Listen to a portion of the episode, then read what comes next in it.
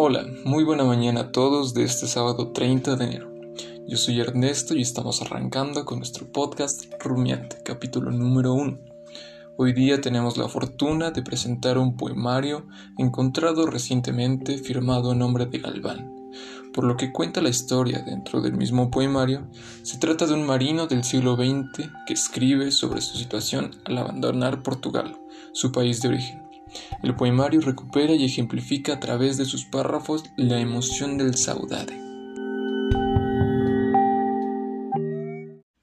Saudade es un vocablo de difícil definición incorporado al español del portugués saudade.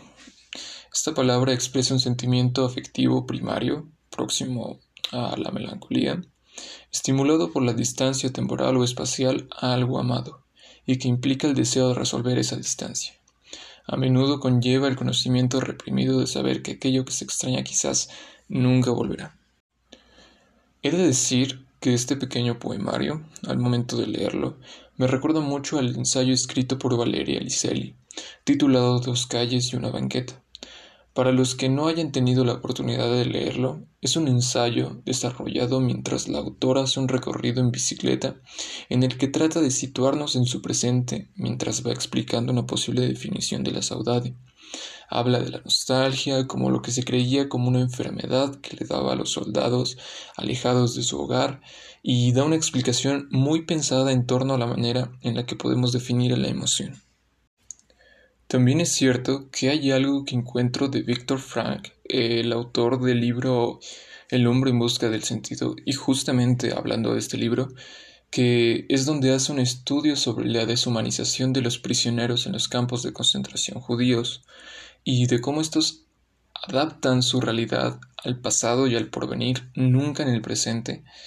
Eh, hay una parte del libro en la que menciona cómo los prisioneros hablan de lo que comían en las cenas de Navidad y de lo que comerán cuando regresen a sus casas. Es una parte obviamente triste, pero no deja de presentar un acercamiento hacia la saudade, una explicación fiel en la manifestación cotidiana de unos, lamentablemente, de unos prisioneros.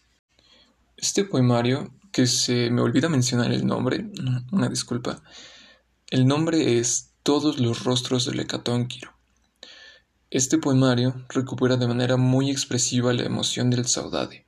Si me permiten, leeré uno de los pequeños poemas con los que comienza, titulado Nunca quise, y dice así. De entre los deseos de mis padres, siempre estuvo la insistencia de que yo aprendiera música o la danza, o algo de provecho. Mi madre era una española que sabía bailar flamenco y mi padre un portugués que sabía tocar la guitarra. Pero yo nunca quise, no por una razón rebelde, es que yo no tenía los dedos ágiles de mi padre, ni los flameantes pies de mi madre, y es algo que les molestaba mucho, les jodía mucho. Lo que nunca supieron es que yo tenía ojos y oídos dispuestos a estar con los grandes artistas que eran a memorizar los pasos de mi madre y los extraños acordes que a mi padre le tocaba.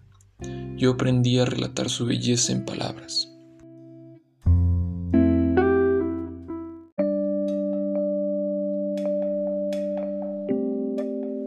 Y es así como llegamos al final de este programa.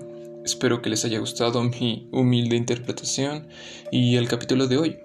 Yo soy Ernesto, esto es el podcast Rumiante, acompáñenos el siguiente sábado, hasta luego.